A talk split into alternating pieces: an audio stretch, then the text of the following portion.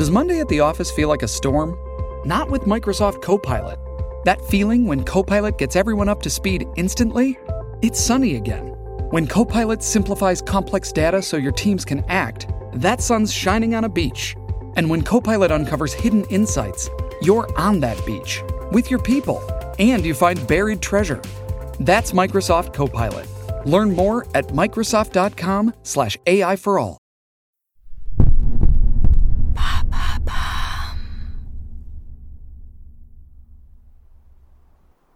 Automne 1170. Dans le silence des steppes de Mongolie, quelques touffes d'herbes folles s'agitent comme des grelots. L'air est sec, le sol boueux par endroits. Des ombres fugitives projetées par les nuages dansent sur les flancs des montagnes environnantes. Au loin, le ciel se penche sur la terre comme pour donner naissance au vent puissant qui balaie ces contrées et aux légendes éternelles. Perdue dans l'immensité, une femme marche seule avec ses sept enfants. Son mari vient d'être empoisonné par une peuplade rivale. C'était un guerrier respecté, un chef de clan. Mais sa mort emporte tout son prestige avec lui. Et à présent, sa famille n'est plus rien aux yeux de leur tribu. Son fils, le plus âgé, Temujin, n'a encore que 9 ans. Il est trop jeune, trop faible pour prendre la place de son père. Ils ont donc été abandonnés au milieu des steppes. Même en se déplaçant au fil des saisons, en s'éloignant l'hiver des forêts sibériennes et en fuyant l'été le désert de Gobi, ils finiront sûrement par mourir de froid, de faim ou servir de repas aux nombreux loups de la région. Sans yourte pour s'abriter, sans clan pour se défendre et sans troupeau, le jeune Temujin, sa mère et ses frères et sœurs sont voués à une mort certaine, quasi certaine. Car pendant sept ans, dans la misère d'une vie nomade et solitaire, la petite famille réussit à survivre. Racines, baies sauvages, taupes, tout y passe. Et les rares gibiers plus conséquents qu'ils parviennent à capturer sont méticuleusement partagés. Dans les steppes sauvages de Mongolie, on vit ensemble ou on meurt seul. Et chaque année qu'ils passent ici, à chasser à l'arc, à trembler de froid la nuit, à marcher des dizaines et des dizaines de kilomètres par jour, Temujin sculpte son corps de jeune adulte et s'endurcit. À 16 ans, sa taille est désormais plus élevée que la plupart des hommes. Son torse est charpenté, robuste, imposant. Et sous son large front, dans ses yeux de chat effilés comme des lames de rasoir, un feu brille continuellement, celui de la fierté, de l'ambition et de la vengeance.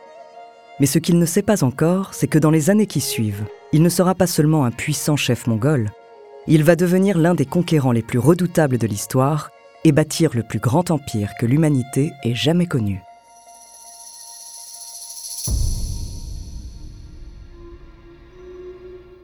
Bonjour, je suis Andrea Brusque, bienvenue dans les fabuleux destins. Aujourd'hui, je vais vous parler d'un conquérant extraordinaire, au charisme et à la cruauté presque inégalables. Élevé dans la misère au milieu d'un pays divisé, il a su réunir tout son peuple et bâtir un empire gigantesque, son nom Temujin, plus connu sous le nom de Gengis Khan. Des steppes sauvages de Mongolie jusqu'aux confins de l'Asie, découvrez son fabuleux destin.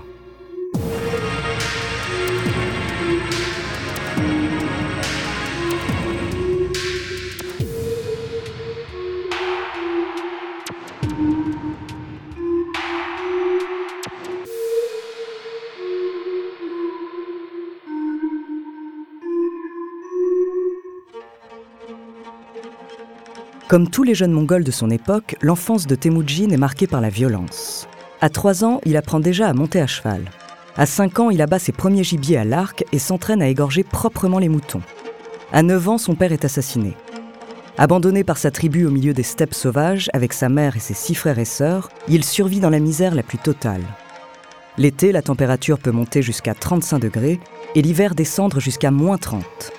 Mais il s'adapte à ce climat rigoureux et se forge un caractère en acier trempé.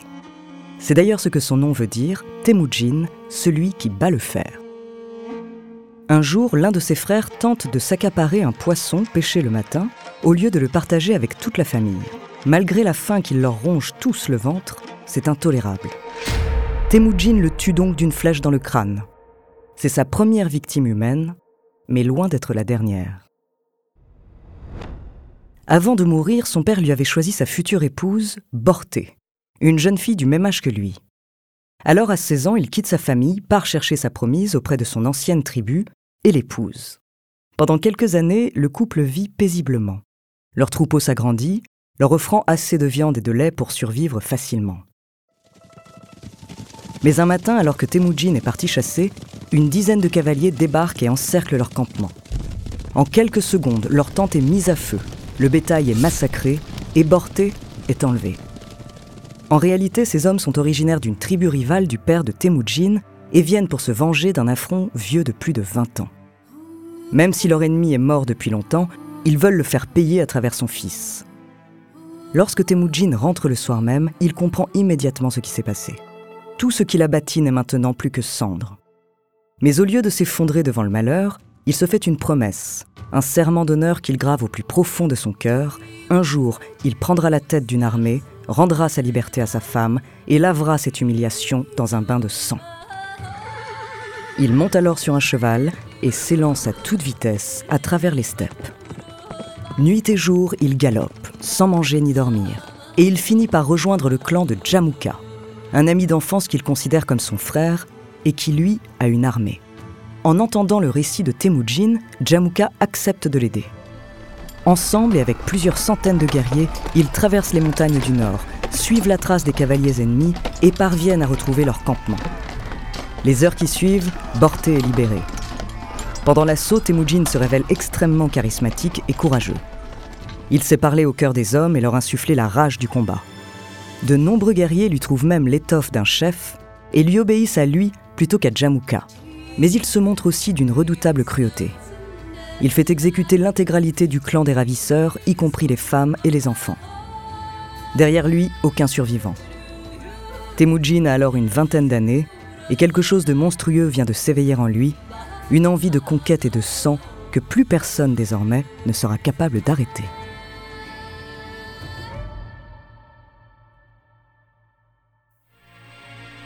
Avant de continuer cet épisode, nous voulions vous remercier pour votre écoute. Si vous voulez continuer de nous soutenir, abonnez-vous à la chaîne Bababam Plus sur Apple Podcast, cela vous permettra une écoute sans interruption. Ou bien écoutez ce message de notre partenaire sans qui ce podcast ne pourrait exister. On se retrouve tout de suite après. Wyndham Hotels and Resorts makes travel possible for all. Whether it's the long haulers looking for a great cup of coffee, a roomier rest for the on a whim road trippers, or a place to make summer memories with the whole family. No matter who you are, where you're going, or why, with 24 trusted brands to choose from like La Quinta, Days Inn, and Super 8, your Wyndham is waiting. Get the lowest price at wyndhamhotels.com. Restrictions apply. Visit website for more details.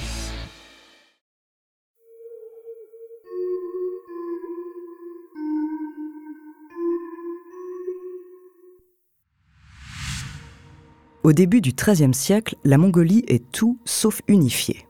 De nombreuses tribus se font la guerre depuis des générations. Les Tatars, les Kéréites ou encore les Merkites. Seuls quelques hommes des temps anciens sont parvenus à toutes les rassembler sous une même bannière et à les diriger comme un seul peuple.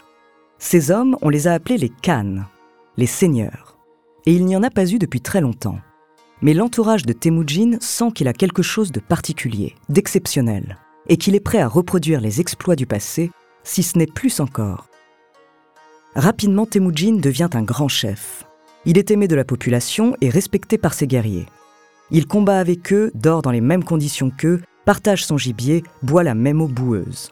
Il a une autorité naturelle extraordinaire, des compétences et une intelligence largement supérieures à n'importe quel autre homme de sa génération.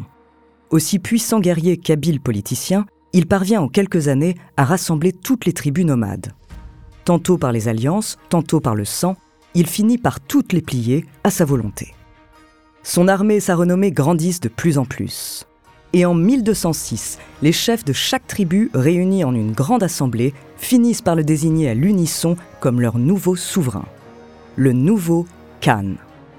Temujin a une quarantaine d'années, désormais il contrôle toute la Mongolie. Et à partir de maintenant, il répondra au nom de Gengis Khan, le seigneur suprême. Aussitôt, il met en place une administration et un système de loi pour son pays. Interdiction d'enlever les femmes mongoles, interdiction du viol, tolérance religieuse, organisation hiérarchique de l'armée. Car Gengis Khan compte maintenant plus de 100 000 hommes dans ses rangs. 100 000 guerriers des steppes, cavaliers et archers hors pair, qui n'attendent qu'une seule chose, partir à la conquête du monde. Sous ses ordres, les guerriers mongols déferlent vers le sud et soumettent rapidement les troupes chinoises placées à la frontière. En quelques années, il assiège les principales villes du nord de la Chine, dont l'actuel Pékin, qui tombe entre ses mains en 1215. Comme une masse en furie, les troupes mongoles saccagent, pillent et exécutent quiconque se dresse sur leur passage. Gengis Khan s'attaque ensuite à la Mandchourie, puis envahit la Corée. Personne ne lui résiste. Pas même l'Asie centrale et les pays de l'Ouest. Après la Corée, il ravage la Russie et pousse même jusqu'à l'Iran et l'Ukraine actuelle. Partout, on tremble devant les Mongols et la férocité de leur chef, Gengis Khan, dont la terrible renommée circule plus vite que le vent. Et Temujin le sait, plus il sera craint, plus les ennemis tomberont facilement. Il utilise la peur à son avantage et sème le chaos dans toute l'Asie. Toute opposition finit en massacre. Les femmes étrangères sont réduites en esclavage ou servent de boucliers humains pendant les batailles. Les hommes sont empalés, torturés, et leurs crânes empilés en pyramides macabres et terrifiantes. En moins de 20 ans, dans un mélange d'extrême barbarie et de stratégie militaire très avancée, Gengis Khan construit le plus vaste empire que l'histoire ait jamais connu. 33 millions de kilomètres carrés, près d'un quart de la surface totale des terres émergées du globe. Et après avoir mis le monde à feu et à sang, il impose une paix forcée et développe des voies commerciales à travers son territoire, comme la route de la soie.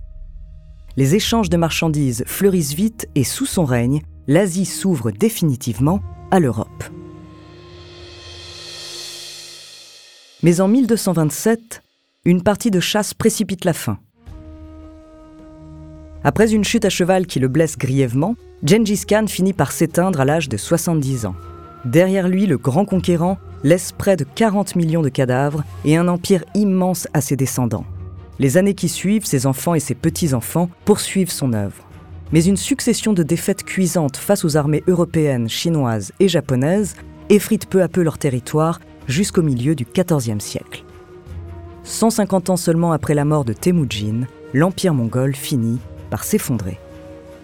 Aujourd'hui, Gengis Khan est élevé au rang de quasi-divinité en Mongolie mais il est encore un symbole de cruauté et de mort dans les pays qui se sont fait assiéger par ses armées. En 1995, le Washington Post l'élit homme du millénaire. Et en effet, on peut difficilement nier l'impact qu'il a eu sur son temps et pendant des siècles après lui.